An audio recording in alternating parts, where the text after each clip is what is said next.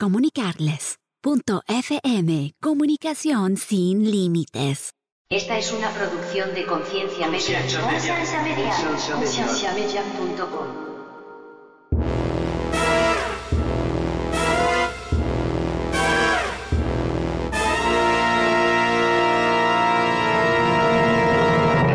Ser cristiano para mí involucra una relación con Dios, involucra asistir a una iglesia, involucra un estilo de vida. Entonces yo siempre creí y creo en Dios, yo siempre amé y amo a Dios, pero nunca amé el estilo de vida que la iglesia inculcaba. Ah, nunca me desviví por cómo los pastores querían que todo el mundo viviera. Entonces creo que eso fue lo que nunca me llevó a, a ser cegado en que, ok, todo es perfecto, entonces nunca puedo hablar mal de nadie. Bienvenidos al programa de Conciencia, un programa que tiene como meta crear conversación y promover la autoeducación en las personas, enfocándose en preguntas y temas que por años han sido ignorados y vetados, y trayendo opiniones educadas y respuestas modernas a ideas tradicionales y pasadas de tiempo. Conciencia es una organización centrada en la existencia de Dios y en la necesidad de que las personas tengan las herramientas necesarias para poder defender aquello en que ellos creen.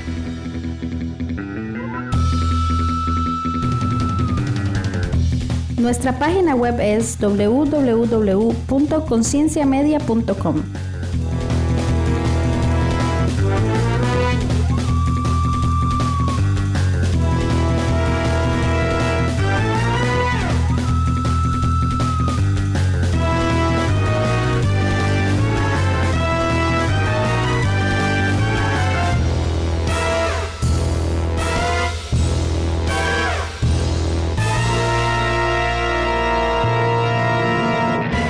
Bienvenidos una vez más al podcast de Conciencia. Mi nombre es Andrés. Yo soy Tony. Yo soy Ivo. Y tenemos un invitado extremadamente especial. Y yo sé que yo siempre digo que tenemos invitados especiales y usualmente es alguien que Es usted no exactamente conoce. lo que iba a decir, güey. Pero en este caso es un invitado extremadamente especial porque todo el mundo sabe quién es. Ahora, hay un catch 22. La gente sabe quién es, pero la gente no sabe realmente quién es. Eh, porque Memelas de Canaán, ah, creo yo que ha hecho un buen trabajo en mantenerse de un modo anonimato. Entonces, eh, Memelas de Canaán, Mae, ¿cómo está? Hey, saludos, gracias por tenerme. Estaban Es preocupados del eco de mi micrófono y hay un bebé llorando, entonces Sí, creo es- que no está tan mal mi audio. no se tiene que preocupar. Como estamos ahora todos en nuestra casa y ya no puedo irme yo al estudio de 50 mil dólares que había hecho en mi iglesia, entonces pues el bebé va a estar ahí. Oye, ¿en qué parte de México estás? Ah, soy del norte ah, de México, por eso igual y sueno como que estoy enojado, pero no estoy, solo hablamos así como muy golpeado. ¿En qué parte Pero de no. México? ¿Qué, qué parte del norte? ¿De Ah, Monterrey? eso es un secreto. Y... Bueno, ya me No me- reveló Andrés. Ching, iba a decir, eres- si no eres de Chihuahua, güey, ya, ya somos casi primos. No, gracias a Dios no soy de Chihuahua. Y que la chingada. Yo he escuchado muchísimas cosas malas de Monterrey. Es como que yo nunca he escuchado tantas cosas malas de un solo lugar que de Monterrey. De los puros narcos, puros narcos ahí. No sé. Yo solo sé que andan, andan con, su, con las primas, es lo principal. Sí, yo, yo a eso no le entro, pero sí es un rumor. Este, entonces, el tema que queríamos tocar hoy, ya que tenemos a Memelas de Canaán, es básicamente hablar un poquito acerca de eh, en lo que Memelas de Canaán es un experto, que es en comedia, en satírica, en burlarnos de las personas, eh, no sé, de las personas en poder, de los pastores relevantes. Es muy interesante porque... Los ungidos. los ungidos de Jehová. Es muy interesante porque Memelas y yo eh, tenemos eh, tiempo de conocernos y, y somos amigos virtuales. Y es interesantísimo de que yo todavía nunca sé quién es la persona eh, de la que él se está burlando en su página, porque yo no conozco a ningún pastor relevante. Entonces, eh, Memelas tiene varios meses de que me ha estado prometiendo hacerme un PDF con la información, nombre, foto de cada persona para poder identificar cuáles son los chistes y cuál es la burla y cuál es la broma. Básicamente, el único pastor relevante que yo conozco, pero es al único que no me soporto para nada, es a Emerson. Y de ahí en adelante, ya casi como que nadie más. ¿Y por qué te conoces a Emerson? Porque me cae muy mal. Porque todo lo que dice me parece una estupidez. Y es un pastor de una iglesia Yeah. gigante. O sea, es una buena forma de, de hacerse publicidad, ¿no crees? O sea, volverse alguien odioso. No hay publicidad mala, pero si usted no fuera pastor, es como lo que dices de Monterrey, solo escuchas cosas malas, pero si nadie hablara mal, no la conocieras como ciudad. Entonces, es un muy quizás la mala fama es una fama, es una forma de... O sea, quizás los que no tienen algo bueno de cómo volverse famosos, crear mala fama para hacerse conocidos. Es un muy buen punto. Yo creo que conciencia ha pecado de eso. Lo poco que la gente sabe de conciencia es muy posiblemente por las cosas malas que hemos hecho también. Eh, Memelas, ¿por qué se le ocurrió a usted, Mae, hacer la página? Y hacer todo esto, Mae, que, se volvió una explosión, una cosa increíble. Am, Yeah. Um, yo crecí en la iglesia, entonces crecí muy frustrado de, de ver muchas cosas. Um, yo me fui mucho tiempo de- del país y cuando volví, que fue como en el 2017, no podía creer que seguían cantando la canción de La montaña se moverá y remolineando y que todavía había como mensajes de tres horas. Entonces, nunca, de hecho yo no me considero como un comediante, creo que simplemente fue como donde me pude sentir cómodo de criticar, me explico. O sea, creo que a través de la comedia la crítica se siente más ligera. Am, entonces, sí, literal fue como que "Hey, vamos a empezar a decir las cosas que creo que hay que decir. Y creo que por eso creció la página, porque era algo que la gente se moría por porque alguien dijera.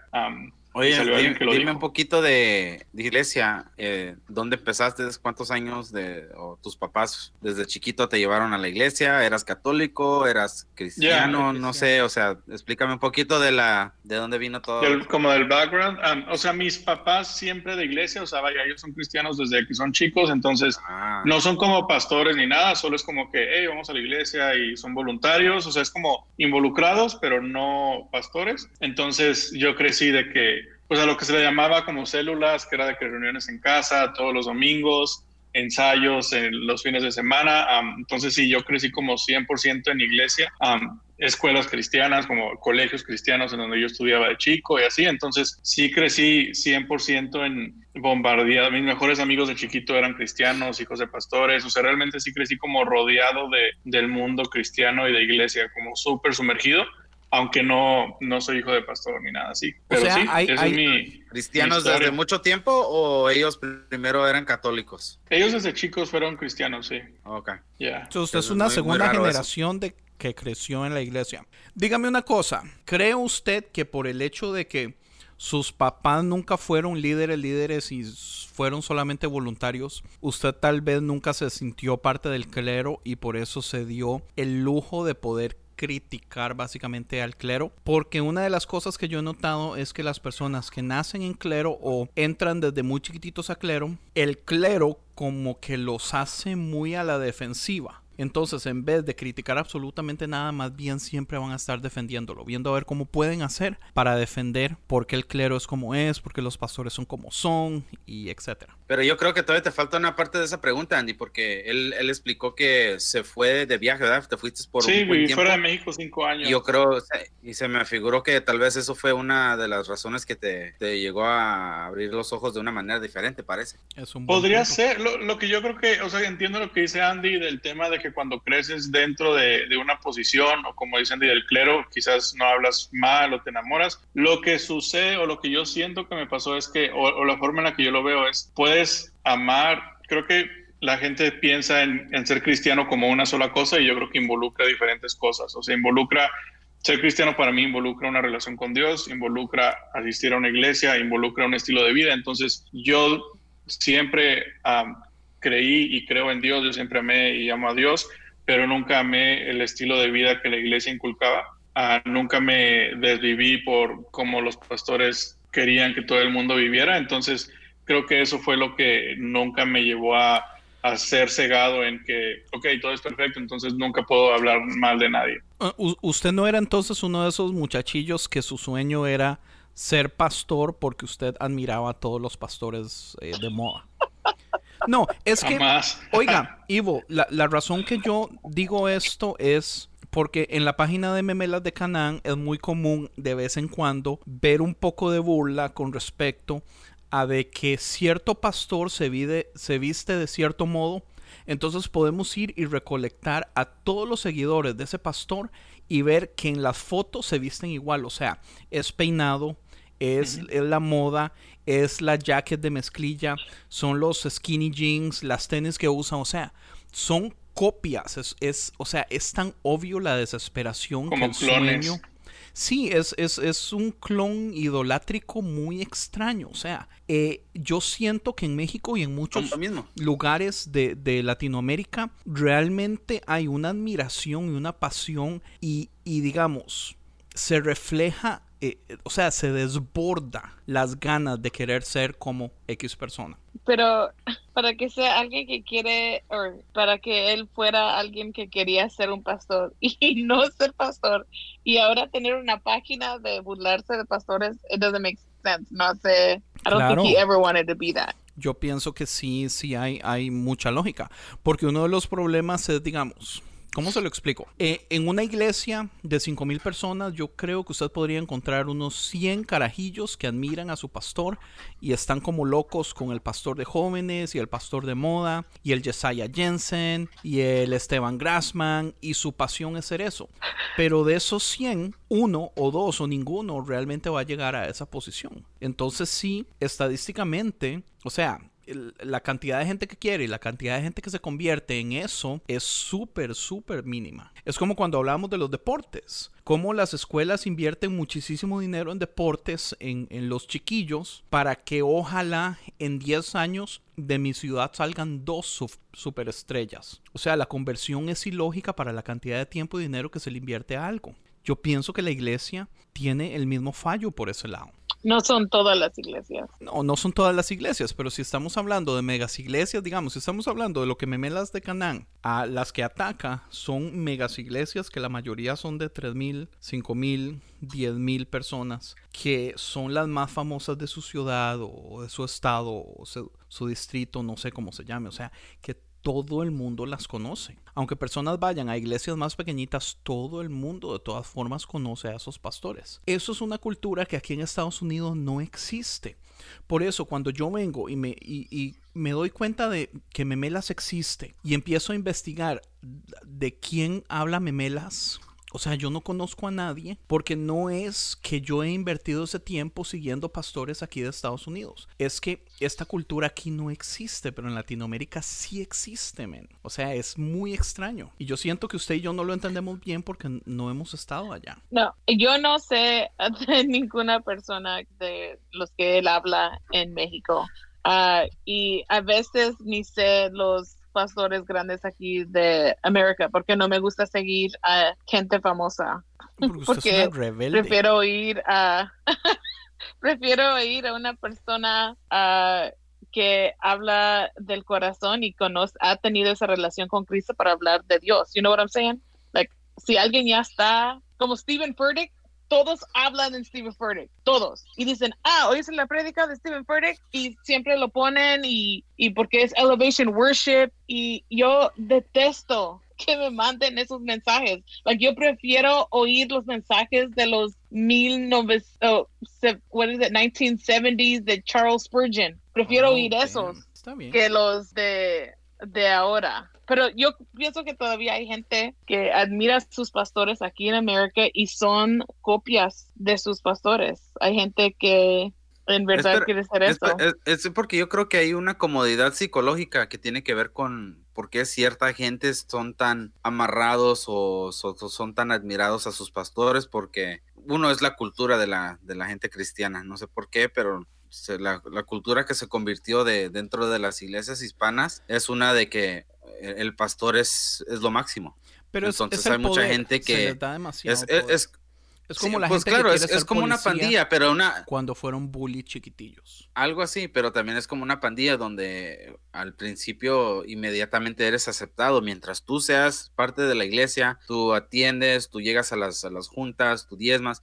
O sea, siempre vas a ser parte, pero en cuanto dejas de hacer una de esas cosas, desgraciadamente la iglesia no, no ha sido muy buena para retener a gente que pues decide irse. Y este, pues eso siempre se ha visto. Pero yo creo que es algo, algo como que casi un cult. Ya te metes a un cult y si haces algo mal, o es muerte para afuera o ah, tienes que vivir así. Tienes que mantener la, el status quo, como dicen. Muerte para afuera. I'm just kidding. Una de las cosas que a mí, digamos, me molesta mucho de la iglesia, y yo no sé cómo funcionará la, la mexicana o latinoamericana, y tal vez me pueda ayudar, pero aquí en Estados Unidos es muy común. No se llama así, se llama memes. Huepucha, o eh, Memelas me puede No, ayudar. vas a tener, vas a tener que. Voy a tener que Creo que es editar el mucho. episodio más editado en la historia. Ay, no. Este, Ay, no. A mí me molesta mucho que en las iglesias, digamos, hay, hay, hay mucho lo que son contratos o contratos de confidencialidad y todo eso, digamos. Ahora si usted quiere trabajar en una iglesia, eh, usted tiene que firmar un contrato de confidencialidad que si usted se va de la iglesia, usted no puede hablar de la iglesia. Usted no puede hablar de los líderes. Usted no puede hablar de absolutamente nada. Porque si, digamos, ah, cabrón, como lo eso yo dice... nunca lo he oído, ¿eh? Que claro, Mae. De hecho, eso es una de las críticas más grandes que hay. Eh, otra cosa es, digamos, que usted tiene que hacer exámenes para probar de que su teología vaya en línea con la teología de la iglesia. Yo tengo un amigo que para él poder hacerse pastor tuvo que hacer ese examen. Y digamos, como él ha estado en esa misma denominación toda su vida, él me decía, yo sé qué contestar porque yo sé que es lo que ellos están esperando que yo conteste. Pero la verdad es que yo muchas de esas cosas yo ya no las pienso así, ¿entiende? Pero digamos, si él contesta las preguntas erróneas, a él no le pueden dar el título, básicamente de pastor, que se merece el título que ha estado trabajando por años, hasta que digamos usted no pase ciertas cosas así, ciertos, ciertas pruebas. Entonces, digamos, a mí, a mí estas cosas Requisitos. requisitos. No sé, eh, en, en México no pasa eso, mae. No sé, yo la verdad nunca había escuchado ese tema de, de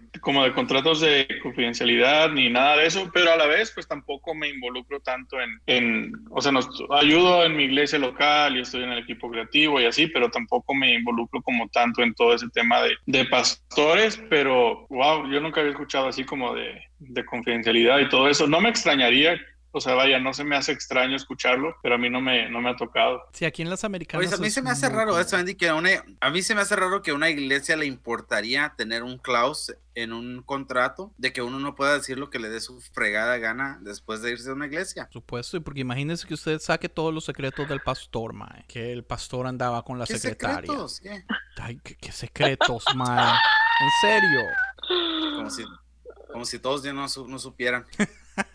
I know, Creo right? que, creo que te ves peor protegiéndote con un contrato que dando libertad de que alguien diga lo que tenga que decir. Exactamente, esa es una de las quejas grandes. Entonces se han estado haciendo ciertos movimientos. Digamos, aquí en Estados Unidos hay muchos movimientos grandes que tienen ciertas metas. Por ejemplo, hay un movimiento grande que quiere poner en una lista todas las iglesias que son gay affirming. Pero no solamente que aceptan personas gays que vayan, sino que acepten personas gays que sean líderes. Entonces, para que usted no tenga que ir a 7, 8, 12 iglesias hasta poder encontrar una, digamos, si usted es gay, si usted ama al Señor, si usted es cristiano, si usted quiere ser parte, ¿entiende? Mejor hay una lista eh, centralizada, eh, nacional de todas las iglesias que son, por ejemplo, gay affirming. Y hay, otro movimiento que está sacando a la luz este tipo de cosas también con respecto a lo que son los contratos de confidencialidad y tratando de básicamente uh, shame them, ¿verdad? Avergonzarlos y decirles, ma, debería darles vergüenza hasta que ojalá puedan quitar ese tipo de cosas. Pero ma, la, la mayoría lo hacen aquí en Estados Unidos. Wow. Nos salimos de tema, ¿verdad? Todo fue culpa de Evil. Voy a culpar a Probably. Evil oficialmente por rebelde. Para regresar um, al señor Memes, Memelas. nadie sabe quién es usted o Memelas, whatever. Ah, nadie sabe tu identidad. No, ¿Ni casi nadie. O sea, como, sí, ya, ellos sí, porque pues como que empezaron a reconocer ahí la voz y así. Ah, pero creo que son muy pocos. son muy pocos los que saben. De hecho, yo tengo una amiga. o- Es bueno, como el Banksy de la iglesia. Sí, el Banksy de la iglesia, correcto. Nunca lo había pensado así. Yo tengo. Andy, una- me sorprende que sigues, o sea, ¿qué, qué sigues comiendo que ya me dio hambre a mí? Ah, las papas ahora. papitas. Este güey no para de comer. No mames. Ah, yo me apresuré a cenarme para a cenar para estar listo de haber sabido te acompañaba aquí a la cena. Sí. I know. La formalidad nunca la hemos tenido aquí. Yo tengo una amiga que es parte de la comunidad de conciencia que yo creo que va a su iglesia y ella sí sabe quién es Memelas. Saludos, Claudia. Pero- Wow. Claudia. No conozco a una Claudia de... Que luego empezó a suceder, que lo que salió en contra de que no dijera quién era yo es que se empezaba a inventar la gente. Hay mucha gente ahí sin qué hacer que quiere ser popular y dicen que son memelas. Entonces a lo mejor ella fue víctima de creer que alguien más era memelas. Wow. Tal vez. Alguien está tristes, qué tristes los cristianos. Qué tristes los cristianos. Los tienen, que, mentirosos, esos cristianos. Ey, ellos- tienen que inventar que son un personaje ficticio. ey, eso lo hacen en diario, güey. O sea, ellos se ponen a inventar que son un cristiano, pero en realidad la persona original de quién son no existe, güey. O sea, ellos se convierten en las personas cristianas. Quítate la máscara, ¿se acuerdan? Ajá, exacto. Viven con una máscara. Viven con una máscara. Bueno, hablemos de la Aleluya. Mire qué prédica. Hablemos de, de la comedia entonces, hablemos de, de la sátira, hablemos de por qué eh, este tipo de medio es tan llamativo, por qué a la gente le gusta, eh, porque conciencia, nosotros realmente nos hemos convertido también en una página de memes. Entonces yo tiro dos o tres memes al día y, y sacamos un episodio al mes, entonces nuestro material es memes, pero desde que oficializamos eso de los memes, o sea, también hemos tenido un, un crecimiento bien grande de seguidores y la gente interactúa bastante, a la gente le gusta, es muy extraño. La comedia da un,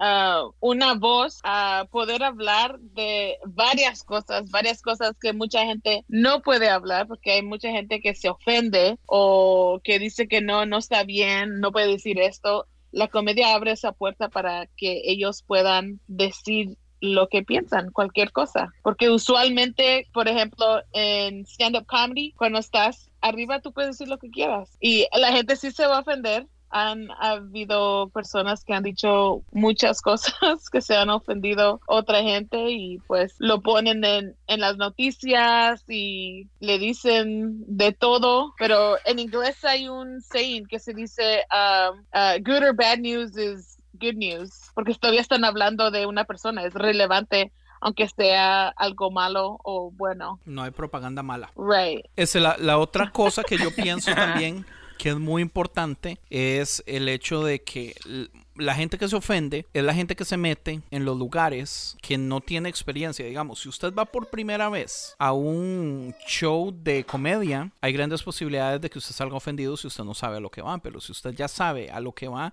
no hay razón por la que usted se ofenda. O sea, realmente los cómicos tienen un cierto derecho de poder decir un montón de cosas que absolutamente nadie puede decir. Para mí eso es valiosísimo. En, en, más en una cultura donde mi todo el mundo se es para, ofende. mi pregunta para Memelas es que ¿de dónde viene la raíz de lo que lo que haces? ¿Viene más del coraje a la iglesia? ¿Viene más de burlarse de la iglesia o viene algo más de querer nomás, ah, ¿cómo se dice? Ex- exponer Ajá, exponer. una estupidez de la iglesia que, que a veces que, que cae mal, o sea, y alguien no, nadie dice nada. Ya, no, y es súper buena pregunta. Vieras que mucha gente, me muchísima gente me dice que seguro eres un amargado que odió la iglesia, seguro eres un hijo de pastor que, que no la armó y así, o sea, todos Sí, como que ya creen se que... imaginan, se imaginan de todo. Sí, O sea, que la todos iglesia lo ha soy, maltratado. Pero en realidad es que yo amo la iglesia. Sí, y no, o sea, yo sigo yendo a la iglesia, sigo sirviendo en mi iglesia como voluntario. Am, vaya, yo estoy súper involucrado y, y jamás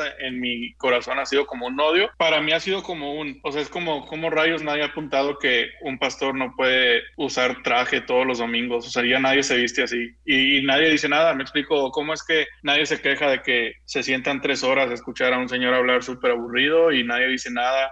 Ah, o como tocan música súper aburrida y todos bailan bien raro y nadie dice nada. Entonces, para mí fue como, si queremos algún cambio, creo que alguien tiene que apuntarlo y alguien tiene que decir, ahí esto no es normal y está bien que lo digas. ¿Me explico? O sea, porque creo que en la iglesia había o hay todavía dos tipos de personas, los que lo ven normal porque es lo que es y los que tienen miedo de apuntarlo porque quizás puedan reprimirlos. Entonces, para mí fue como, no es normal lo que hacen y está mal, o sea, no o sea, ser cristiano no es raro y ya podemos quitarnos esa imagen de la cabeza. Y también está bien apuntarlo y decirlo, me explico, y si no te gusta algo, no hay ningún problema, creo que puedes decirlo. Entonces, para mí fue más como eso de voy a empezar a apuntar las cosas que me molestan, porque no tienes que estar de acuerdo en todo para apreciar algo, me explico, y creo que eso es algo que, vivi- que vives en, en tu familia, con tu pareja, en tu colegio, en tu trabajo, o sea, el hecho de que, de que quieras a alguien, el hecho de que quieras permanecer en un lugar no quiere decir que tienes que estar de acuerdo en todo, pero creo que mucho tiempo, al menos en Latinoamérica, nos educaron a que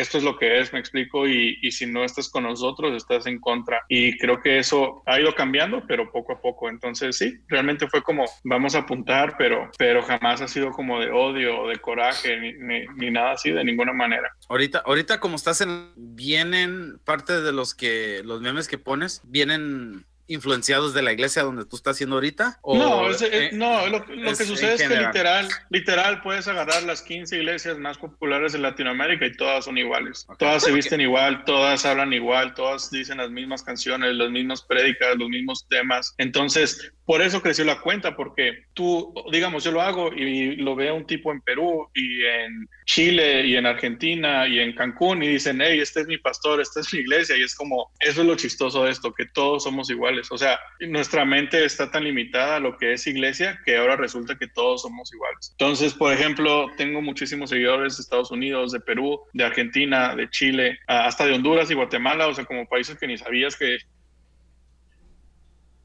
que tenían internet o que tenían Instagram. Um, me siguen porque en realidad es, todos, ese silencio, todas las iglesias son iguales. Pero sí, ojalá nadie se ofenda de en Honduras. Si supiera que en Honduras hubiera internet, no lo hubiera dicho. Qué playa. Este, Memelas, Sí, porque a, veces, a, veces, me siento como que Memelas, voy a decir, a veces me siento como que Memelas está como un poquito como Andy, que él va a una iglesia y tiene tantas chingaderas que le ofenden y se encabrona, pero ahí anda todavía, no, no se va.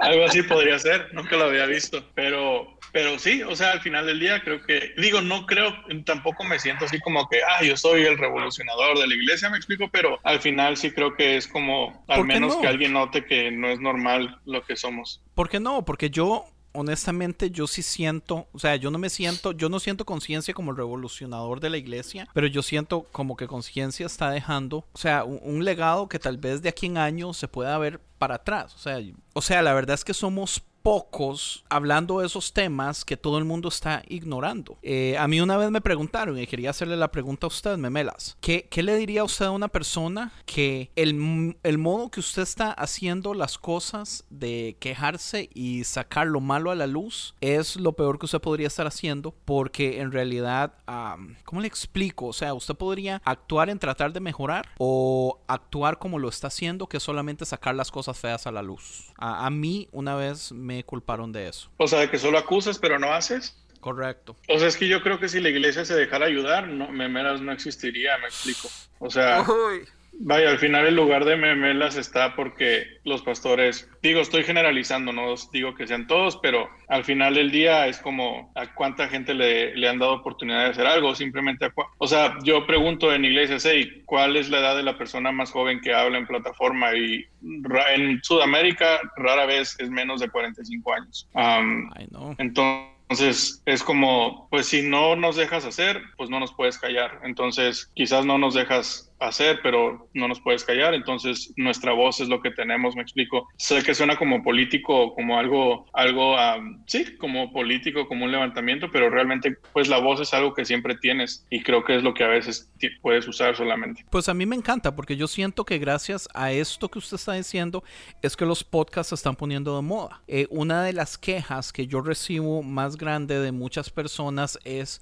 yo estoy haciendo un podcast porque yo quiero ayudar y liderar en mi iglesia y no me dan la oportunidad. Y tengo años de estar esperando a que se me dé la oportunidad y nadie me quiere dejar. Aunque yo he hecho lo que me han pedido, aunque yo he cumplido todas las reglas, aunque me han hecho pasar por ese proceso de espera y paciencia y crecimiento y todo eso, de todas formas no me dejan hacer lo que yo quiero hacer, decir lo que yo quiero hacer, compartir lo que yo quiero hacer. O sea, eh, de todas formas volvemos a lo mismo que decía Tony, la pandilla. O sea, eh, eh, existen estos círculos, estas argollas siempre han estado ahí. Eh, cómo es, digamos, por ejemplo, que las personas no pueden tocar un micrófono o exponer si no han llegado a los 45 años, pero le aseguro que el hijo de pastor sí es el líder de jóvenes y le ha estado enseñando a los jóvenes por año, porque las iglesias son una de esas instituciones donde tristemente eh, la gente no avanza por porque se lo merezca, sino que abarca, avanza por jerarquía, ¿entiende? O sea, el hijo de pastor obviamente siempre va a tener más posibilidades de llegar a puestos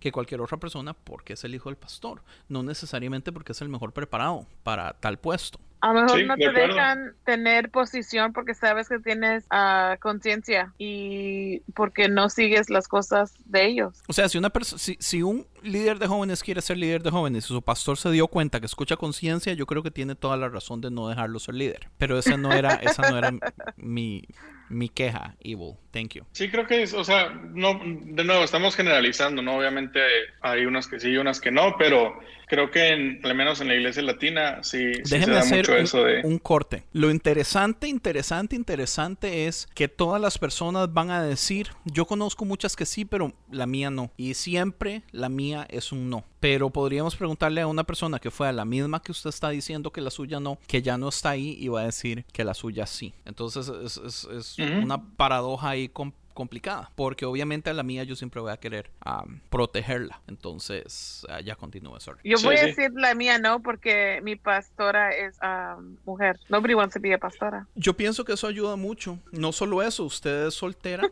y ya mayor y aún así tiene un, un, poder de liderazgo que eso no es muy común tampoco en las iglesias. A las mujeres solteras usualmente no se les da eh, posiciones de liderazgo. Ese es otro tema interesante que sucedió, el cual Memelas y yo fuimos parte de una conversación grande porque hace un par de semanas salió un famoso video de la unidad en Latinoamérica con los pastores más importantes de toda Latinoamérica y no había, solo habían como tres mujeres y solo una de las mujeres habló y las otras dos mujeres eran las esposas de pastores que estaban en el video pero no nada. Y se hizo un problemón porque una persona salió y dijo, ¿cómo es posible hacer un video de unidad donde solo hombres hablen? No sé si ven lo ilógico. Y fue un problemón.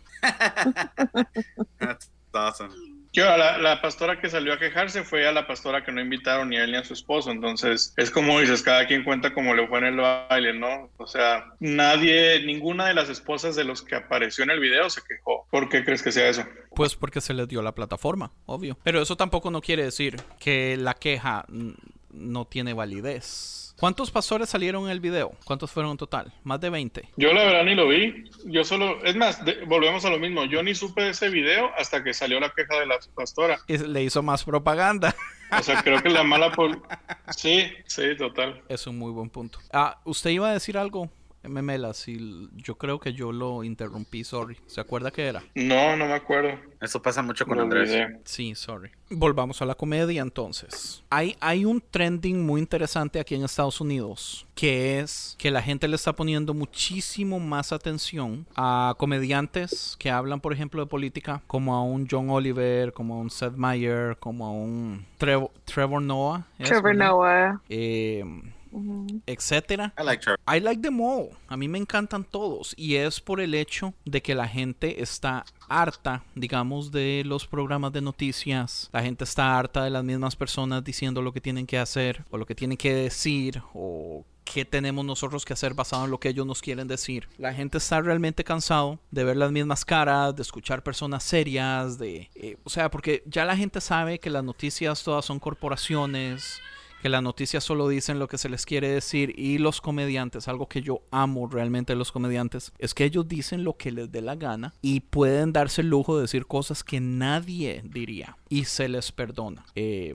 a, a, mí eso me encanta y, y yo siento que, que, la iglesia padece un poquito de esto, la iglesia padece un poquito del de lado corporativo, de como dice Memelas, que la mayoría de ellas predican lo mismo, que la mayoría de ellas se ven igual y por eso digamos este tipo de plataformas como el de Memelas es tan llamativos. O sea, Memelas está por llegar casi a 25 mil likes en Instagram, algo que salió el año pasado. Eh, y tras de eso, Memelas es súper irresponsable con la página. A veces pasa dos meses y no sube absolutamente nada. Y después se le ocurre que sube 10 cosas en una semana y después pasa mes y medio y no sube nada tampoco. Pero aún así su página sigue creciendo y sigue creciendo y sigue creciendo. Pero yo siento que está ofreciendo ofreciendo algo diferente y fresco y algo que la gente ha estado pensando desde años, pero no puede decirle ni a sus pastores, ni a sus amigos, ni a sus líderes, porque se meten en problemas. Pero viene alguien y lo dice y lo saca a la luz y es como, es como un baldazo de agua fría refrescante. Eh, yo,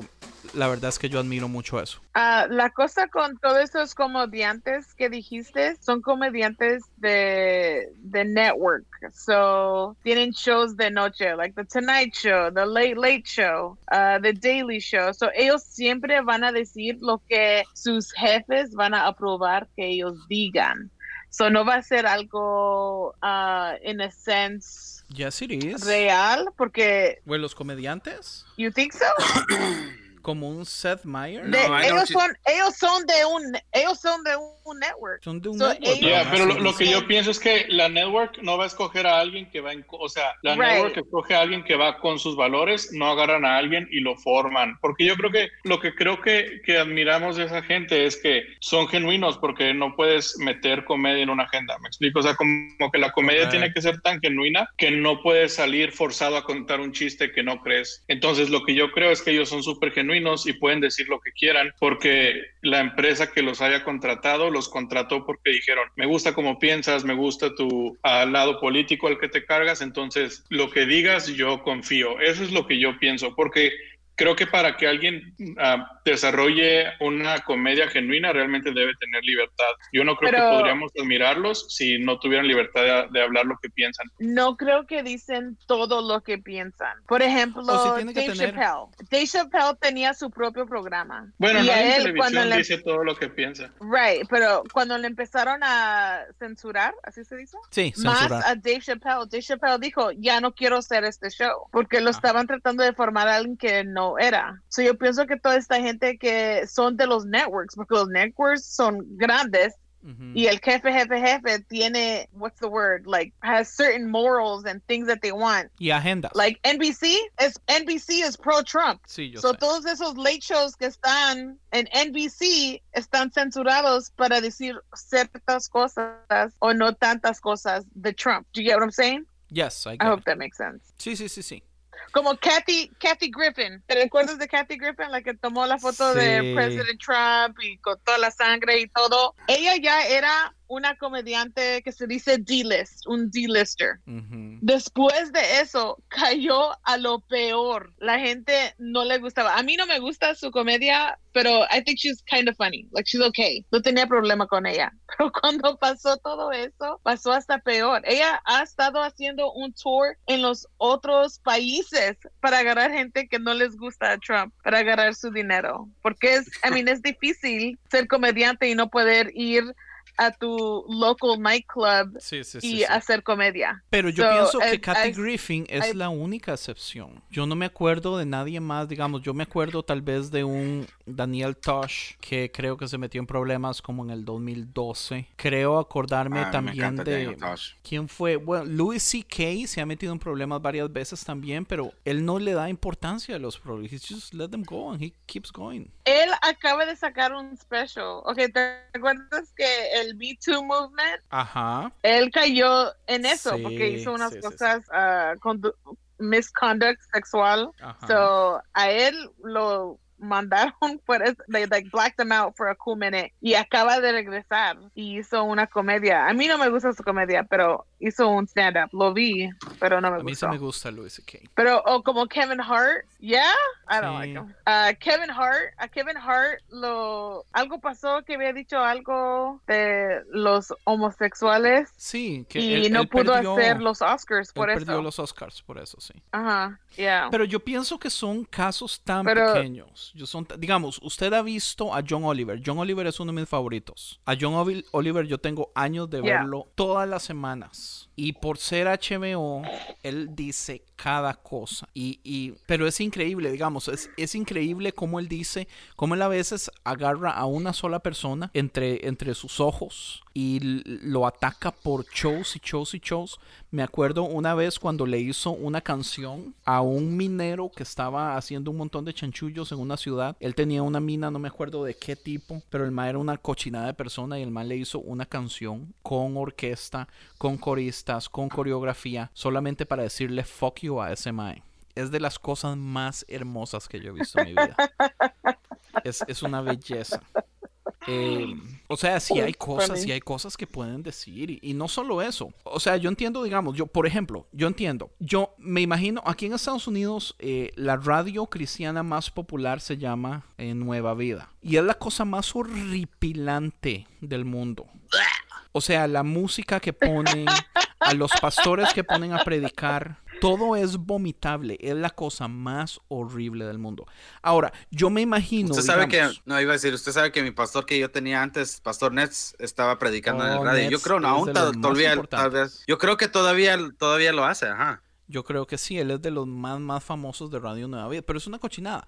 Yo puedo Es- imaginarme, Ese más in- inteligente, man. pues sí, yo sé, o sea, es que la inteligencia no tiene nada que ver tampoco si usted, eh, si usted ve dónde hacer dinero. Digamos, yo me imagino a Nueva, porque el, el asunto es esto, Nueva Vida es la radio en español cristiana de Los Ángeles y como de cuatro estados más popular, pero los dueños no son latinos, los dueños son rusos y son unos cristianos súper ortodoxos. Entonces los maes tienen una censura y, y- y tienen súper cerrado la teología que expresan. Pero yo me puedo imaginar, digamos, a un Radio Nueva Vida diciéndole a Memelas, a usted los jóvenes lo quieren, haga un show. Solamente no diga ciertas cosas, tenga cuidado y todo eso, pero ocupamos jóvenes. Entonces, digamos, yo, yo es así como veo los canales. Digamos, la crítica de Evil me parece que es justa en todos lados porque de todas formas, aunque mi canal sea pro Trump, a mí me sirve tener a un eh, Seth Meyer que va a hablar porquerías de Trump por una hora a las 11 de la noche todos los días para atraer a un montón de gente porque a ellos les vale madre. O sea, sí tienen cierto control de lo que dicen porque es una corporación, pero de todas formas eh, eh, el rey de ellos es el dinero, lo que gana es el dinero. Pero de todas formas, o sea, le están dando plataforma a alguien que puede decir cosas que ninguna otra persona, porque vea, si nosotros hablamos de, de los canales más populares de CNN, de, de, de Fox News, de CMNBC, o sea, que es una porquería de las cosas que dicen. ¿Cuántos canales lo que hacen es tener 24 horas de noticias? O sea que, eh, o sea, el, el journalism en este momento realmente es una vergüenza, man. O sea, a mí me salió en Facebook hace dos días de ABC News, sponsor, porque yo no lo sigo, un sponsor de que Jason Momoa estaba eh, manejando en la moto aquí por, por el highway que va por el mar. Y yo sí como, ¿a quién le importa eso? ¿Por qué eso es noticia? ¿Entiende? ¿Cuántos de ustedes ya vieron The Morning Show de, de Apple Plus? Es una belleza de show. A mí me fascinó. No. Pero ellos critican muchísimo eso. Critican el hecho de que si usted tiene tres horas una vez por semana para dar noticias, you have to fill everything up with bullshit. A usted le toca llenar de porquerías. Entonces, honestamente, o sea, en este momento usted no puede decir que existan buenos reporteros, que, que haya, o sea, la- usted no conoce a nadie. O sea, la gente antes, antes, el, el que daba las noticias a las 7 de la noche era la persona más conocida de Estados Unidos. Ahorita nadie respeta a nadie. O sea, nosotros podemos ver a Tucker Carlson y ese más es una porquería. ¿Entiende? Nadie respeta más que, nadie respeta a esta gente más que a los comediantes. Son los únicos que se han ganado el respeto en este tiempo. ¿Por qué? Porque los maes tienen los huevos de decir las cosas que nadie más quiere decir. Y yo siento que Memelas hace eso. Y voy a robarme un poquito de crédito. Yo siento que nosotros hacemos eso también. Thank you. A eso quería llegar. ¿Tú, tú crees que todavía, tú crees que todavía estuvieras haciendo eh, lo, lo mismo, Memelas, si estuviera una corporación detrás de lo que tú estuvieras haciendo? Si te estuvieran pagando una cierta cantidad de dinero, pero obvio van a haber ciertos límites, yo creo. ¿Todavía lo harías o...? No creo porque los cristianos no pagan.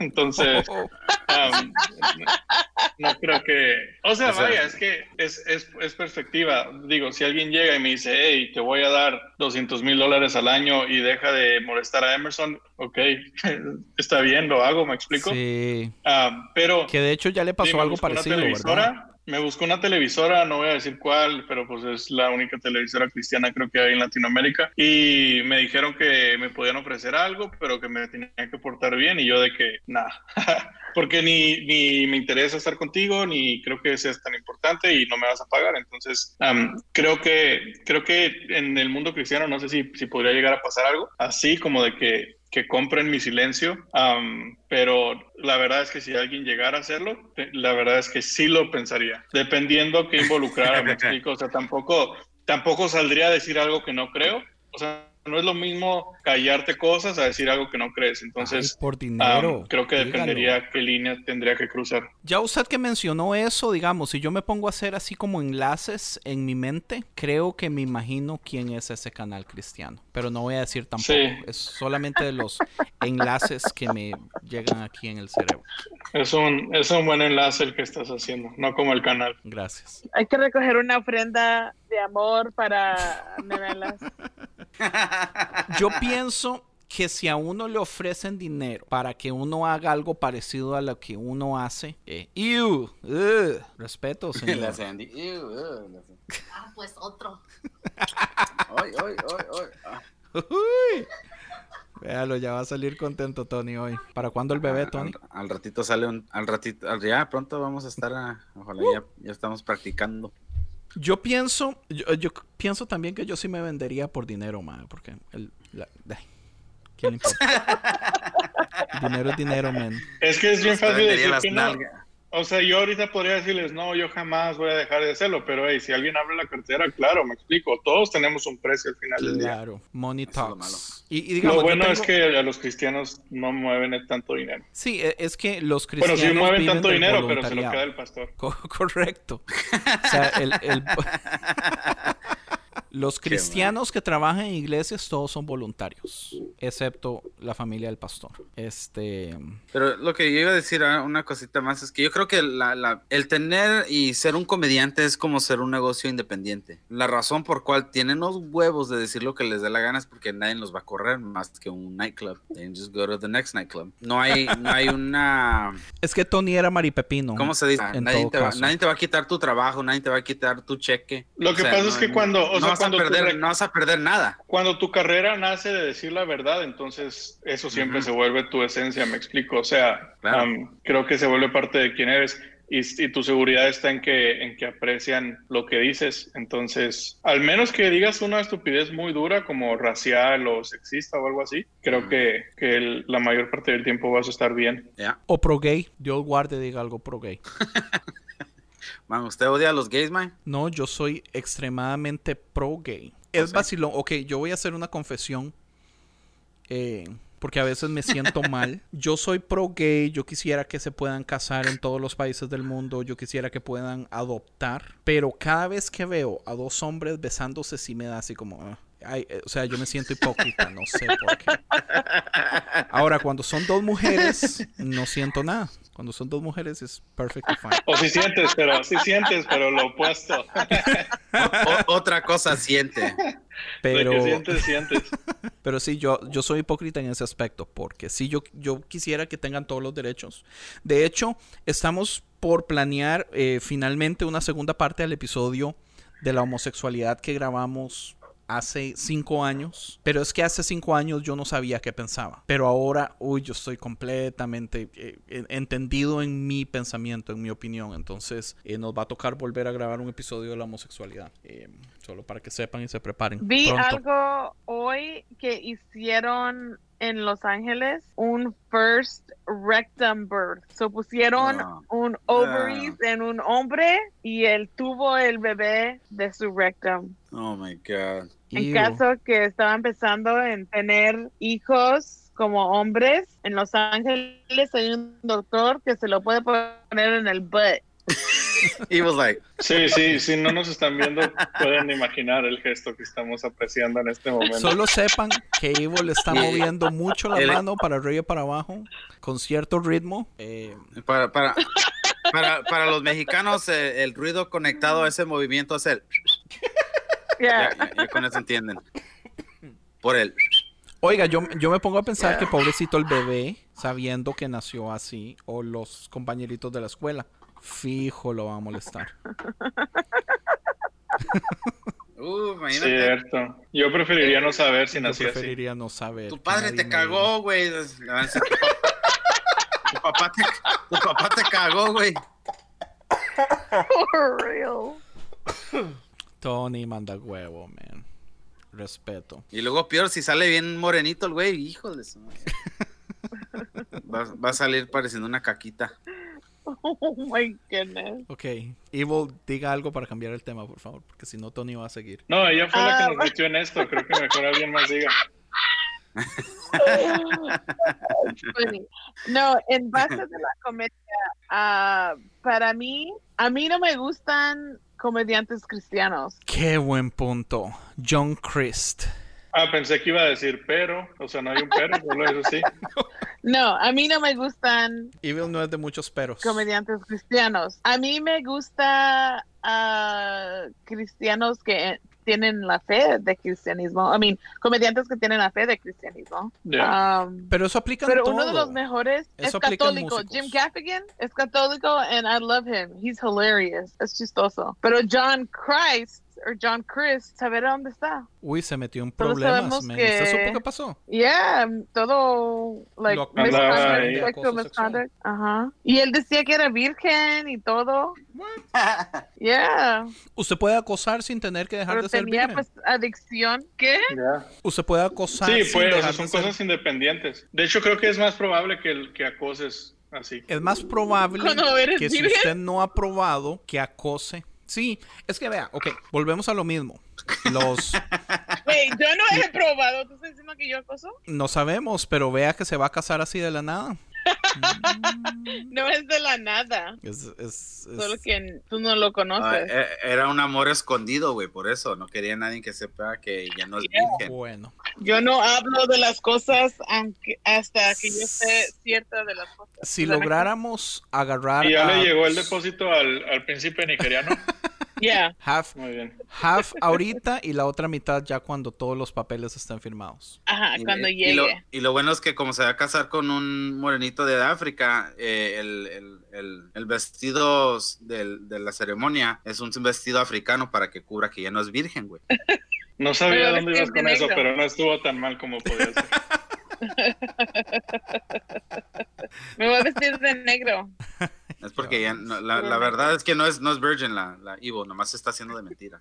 Oh ¿En serio? ¿A usted Es porque si luego Tony? saben que no es virgin, no, ¿Cómo rayos pasamos de comediantes cristianos No a, tengo a esta idea. Pero está interesante. Continúe, Tony. ¿Cómo sabe? That's funny. no, de- No, de Evo, estábamos hablando de eh? Acos- acosar. De acoso y estamos De hablando de los comediantes cristianos también, pero yo, yo siento que aplica a todo, porque a mí mis bandas favoritas nunca van a ser bandas cristianas, pero Trice, que es una de mis bandas favoritas, sus integrantes son cristianos. Y de hecho Dustin Kensrue es súper teólogo, es un 5 en el enneagrama, es una de las personas que yo más admiro en el universo y tiene un podcast Oye, que se llama Carry the Fire, para que lo, lo busquen. También Switchfoot, Ah, Switchfoot. Pero Switchfoot siempre Man, empezó como sí. una banda cristiana. ya. Bueno, se pero no, no aparentaban ellos, también estaban en el radio secular. Sí, es cierto. I don't think I knew that about Switchfoot. Oye, man, si, si Switchfoot hici- hiciera un podcast, man, estuviera... Sí, sería interesante.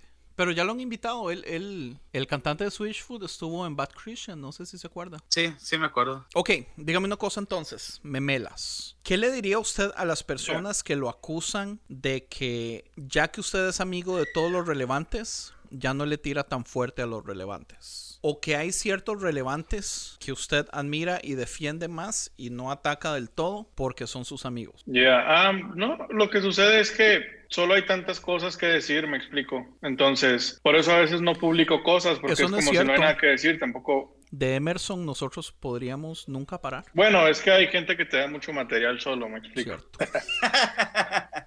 O sea, hay gente que, que es un meme andando y, y- y esa persona puede, puede darte contenido sin parar. O sea, literal subió una definición ah, donde se puso súper filosófico y, dijo que paciencia significa ser paciente. Entonces, es alguien que siempre te va a dar memes. Pero, no, o sea, hay gente que me ha dicho, hey, no me gusta que hables de mí y lo he respetado. Pero sí, o sea, tampoco me voy a poner a estar como friegue y friegue a todos nada más por molestar. Me explico, es como ya dije lo que tenía que decir y y listo, no, no, no voy a estar ahí como que todo el tiempo recalcando cosas, porque mi, mi idea tampoco es estar molestando, ¿sabes? Simplemente es, veo algo, lo voy a apuntar y listo, no voy a estar tampoco ahí siendo una piedra en el zapato de todos. Usted reacciona casi que inmediatamente si usted encuentra algo que le es muy interesante. O, bueno, es pregunta. digamos que yo no lo conociera, ¿usted planea mucho sus cosas o le salen así como de un solo? No, sí, me salen. No planeo nada. Porque yo no vivo de esto, me explico. O sea, yo tengo mi trabajo, mis negocios y así. Entonces, realmente es como, ah, tengo tiempo, voy a pensar en algo. Pero la gente piensa que estoy ahí todo el día pensando en memes o en viendo las stories de, de los pastores, pero no, para nada. La verdad es que no. No es algo a lo que le dedique mucho tiempo. Usted Oye, no vive si de tú- esto si porque no le da la gana, por idiota, mae. No, porque le di a los memes cristianos. Hubiera hecho memes normales y a lo mejor sí. Sí, me Oye, si alguien te memes- decía, haz un meme, haz un meme de tu vida propia y algo que te Ajá. cae mal de ti mismo, ¿qué harías? Ah, esa es buena. Nunca lo había pensado. Tal vez puedes hacer una de esas para ti. Esa es una pésima respuesta. Hice una página que se llama hice una, hice una página que se llama La Mamá de Memelas y ahí me burlo de mí mismo. Así es cierto. Ac- Actúo como si mi mamá me regañara de que, hey, ya ponte a trabajar y lava la ropa y así. Entonces fue como la forma de hacer una sátira de mí mismo. Sí es I have to see that one. That's funny. Ahora se las mando. De La hecho, él mamá. sacó el de la mamá y otro fue y sacó uno del perro de memelas y otro fue y sacó el del suegro. Sí, de o sea, yo hice, eso es que los cristianos no son nada originales. Entonces yo hice la mamá y ya salieron del tío, el primo y así, pero, pero la verdad es que no son tan buenos. Oiga, ¿y qué, qué, qué piensa usted de esas páginas que han visto que usted tuvo éxito y que usted medio vaguito en ese trabajo y no le invierte el tiempo necesario y que alguien dice, yo sí voy a lograr hacerme famoso y voy a trabajar lo que Memela realmente no trabaja y se hace en su página, pero que no dan la talla, man? Porque hay tan... Eh, la verdad no, o sea, mucha gente me dice que "Hey, te están robando ideas, están robando el nombre, porque ya salió de que el no sé qué de memelas y memelitas y no sé qué, pero la realidad es que ah, pueden robarte la, la idea de lo que haces, pero no pueden robarte la esencia, me explico. Entonces, creo que al final por eso no funcionan, porque pues sí, piensan que es subir memes, pero no son buenos memes, entonces por eso no me preocupo mucho. Pero, pero los míos sí son buenos memes, man. Son bromas. Eh, los tuyos son muy buenos. Los tuyos son muy buenos. Yo estoy ofendido. Ay, yo me esfuerzo. La realidad es que hay gente, hay gente que es chistosa naturalmente. So, para meme, para memes, memesla, what is it? Memelas. Memelas. Memelas, that's what it is. O sea, Ah, acuérdese como una mala palabra. no se le hace difícil. Memelas es casi como la mala Pero- palabra. Perdón. Pero para ti, para ti, es like, estás enforzando ser chistoso. So, no eres Yeah. chistoso todo el tiempo. Wait, Yo no me siento me? chistoso. Ah, ¿tú le dices a Andy? Sí. How dare you? You know what? You suck, you know. Y eso es todo por hoy. Muchísimas gracias. Ay, no, va a empezar a llorar. Se va a ir a, No, se va ir que- a ver a Mulan y llorar. Mulan estuvo, eh, no estuvo tan buena, déjeme decirle. No, ¿para qué gastaste dinero para ver eso? Yo no fui, fue Frank. All of a sudden. Yeah, Frank fue el que pagó y, y, y yo tengo la cuenta de eh, Disney ¿Sabes Plus por qué no eres chistoso? How dare you? Porque miras dígame. mucho Disney. Miras Sí, mucho Disney, bro. Hay que calmar lo de Disney. Ok, debería ver más. Pixar, porque Pixar sí es muy gracioso. Ah, Debería ser más el mundo real. Documentales deprimentes del climate change y ver las noticias Ajá. de Trump trending y el estúpido de Biden. ¿Cómo se les ocurre a los demócratas poner qué, se- qué estupidez, Dios mío? Qué estupidez escoger al peor de todos los putos candidatos, mae. Ay, Dios mío. Perdón. Ve, ve. Por eso es que tengo que ver Disney, porque si no entrarían depresiones mae, maniáticas. O sea, mi vida correría peligro. ¿Tú vas a votar por Trump otra vez? No, yo no creo en el voto. Tony fue el que votó por Trump. Man, Tony, usted sí vota por Trump de nuevo. No, man, vea, viera que este, este año, man, mi esposa ya se registró para votar y me dice, ¿te vas a registrar? Y yo, nah, I really don't give a shit. Yes. Le dice, pues me registró de todos modos y, y le dije, pues ahí le, le das el voto mío al quien sea o si quieres voy nomás con una moneda. Y, No, no, no. ¿qué es esa estupidez, Tony? In- a un terciario, usted tiene que ir y votar por un candidato independiente. Aunque, aunque hubieran miles de personas, todos modos va a ganar otro güey. No importa. O sea, Trump o Biden. Su voto, no, no, su voto de Escucha al que protesta. nunca ha votado, Tony, por favor. sí, haga caso al experto que cree que votar es una estupidez, usted tiene que votar por un candidato terciario porque ese es el mejor voto de protesta, porque usted está ejerciendo, pero no se lo está dando a ninguno de los dos. Obvio, va a ganar alguno de los dos. Yo voy a escribir, yo voy a escribir Bernie. Yes, that's a good one.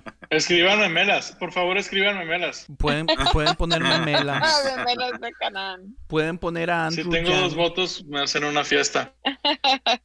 Y, y- y sería genial llevar una, un sticker de memelas y ponérselo en la cabeza a alguno de los dos. ¿Cómo cuántos votos necesitas para que te cuenten? Es que no cuenta sé. ninguno aquí en Estados Unidos muy- porque que es una estupidez, es el colegio electoral.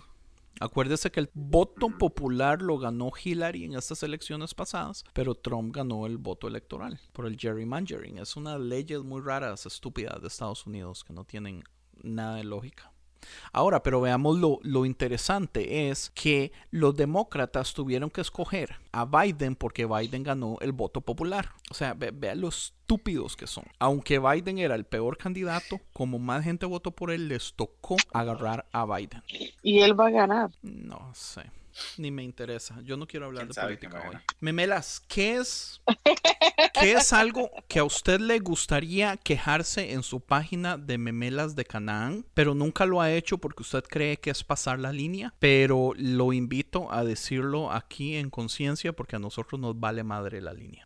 Um, Usted sabe que yo debía haberle mandado pregunta. esa pregunta a usted con tiempo para que la pensara. sí, porque ve, o sea, mi primera respuesta sería que en Memelas sí he cruzado la línea, me explico. O sea, no hay algo de lo que me he querido quejar que no me he quejado. Por ejemplo, no me he quejado de la esposa de un pastor, pero eso para mí no es cruzar la línea, para mí Ah. ya es como algo de no, no me voy a meter con, con mujeres, ¿me explico? Correcto.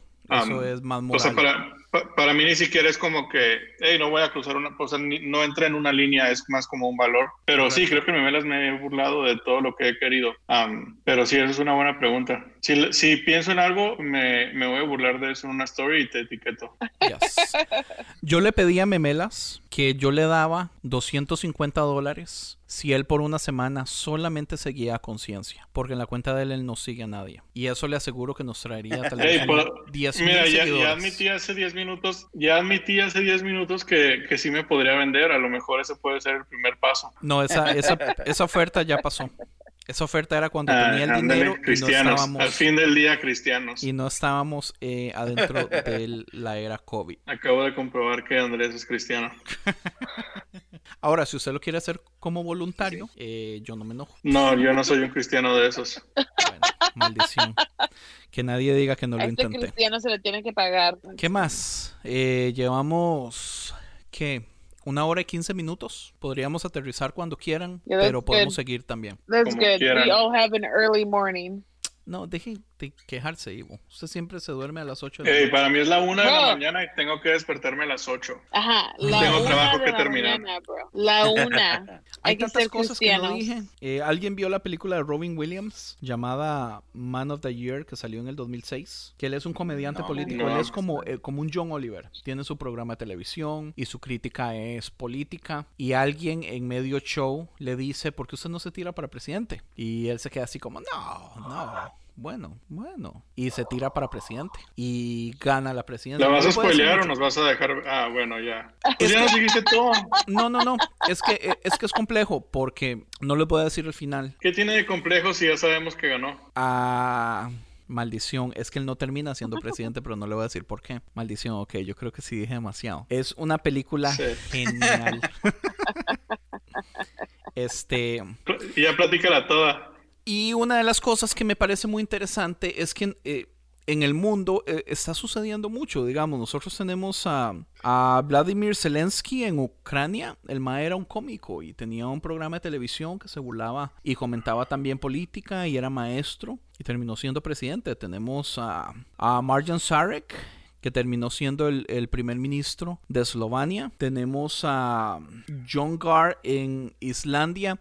Tenemos hasta Boris Johnson. O sea, Boris Johnson no es un comediante. Boris Johnson es un idiota. Pero la razón que Boris Johnson se hizo famoso fue por la técnica que utilizó en el 2012, eh, eh, digamos su técnica de propaganda, que era, era muy de la gente, medio, medio, medio loco, medio vacilón, despeinado, como, no sé, como, o sea, el- Yo no sé si fue él, yo no sé si fue su equipo de relaciones públicas, pero fueron unos genios. Terminó siendo el primer ministro ahorita en este momento. Eh, yo honestamente creo, fielmente creo, que los comediantes, los satiristas, las personas que tienen los huevos para decir las cosas eh, de cierto modo, con comedia, con humor, eh, o sea, esta gente realmente está conquistando el mundo. Y yo creo, digamos, antes teníamos a... Hey, ¿Cómo se llamaba el de The Tonight Show? Yo pienso que Jon Stewart fue uno de los Ah. primeros. Oh, that's que- from the Daily Show. No, ¿es The Tonight Show? I'm sorry. I got confused about the name. No, The Daily Show. He's the Daily The Show. Daily Show, ok.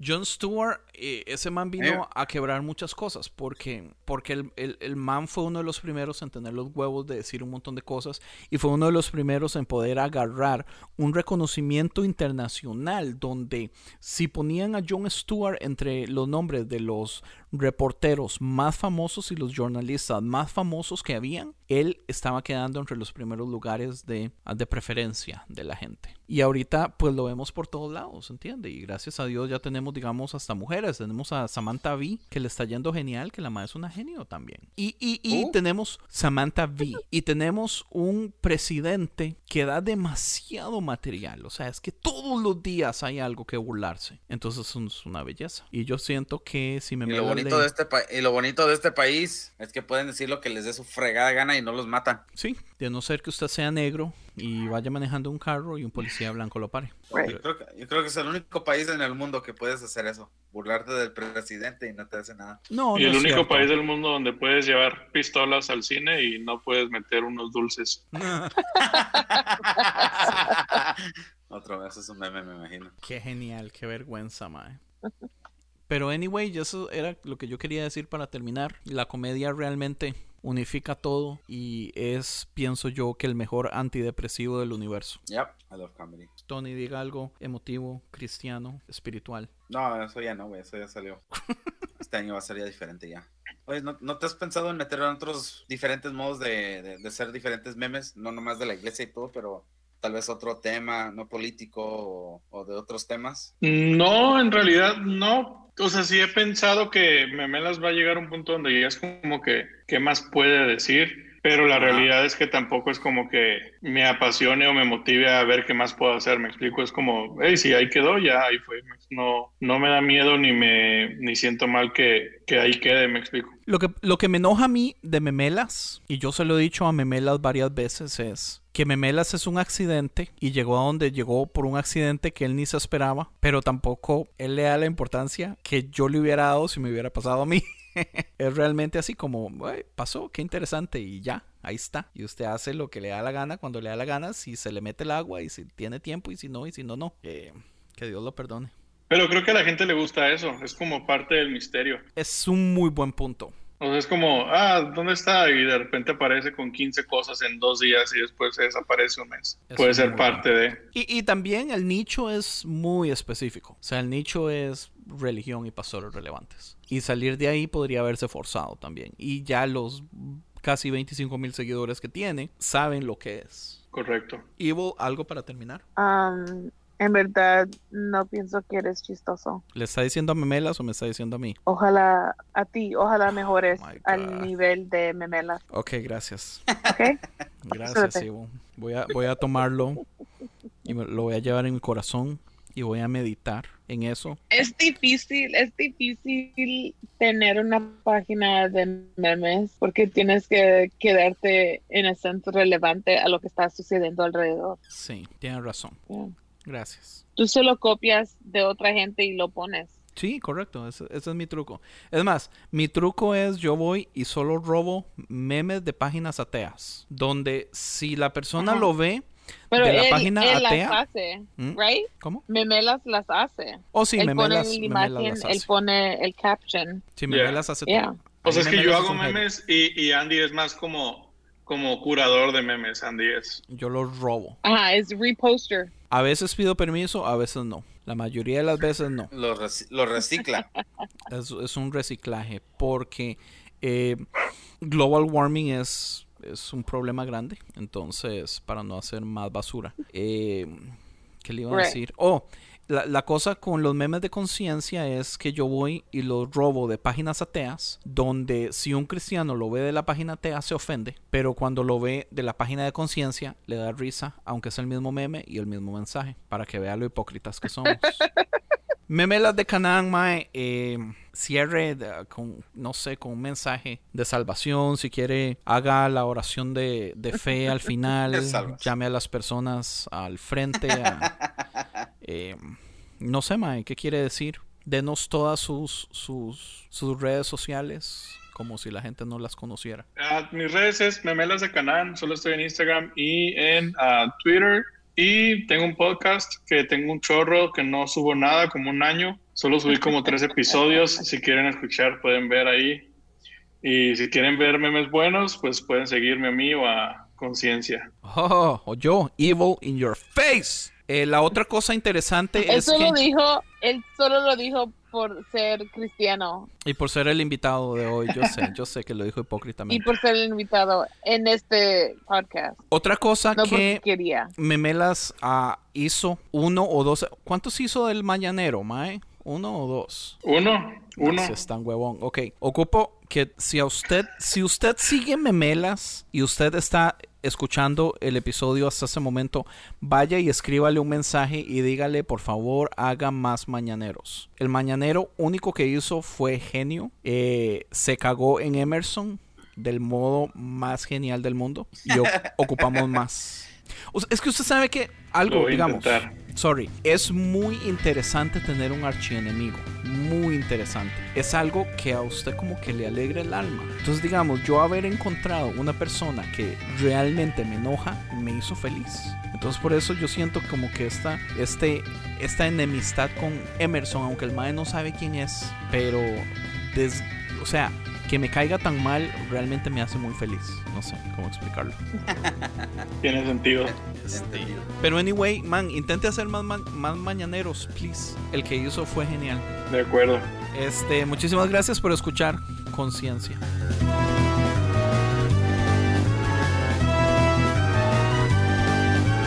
Visítanos a esta dirección www.concienciamedia.com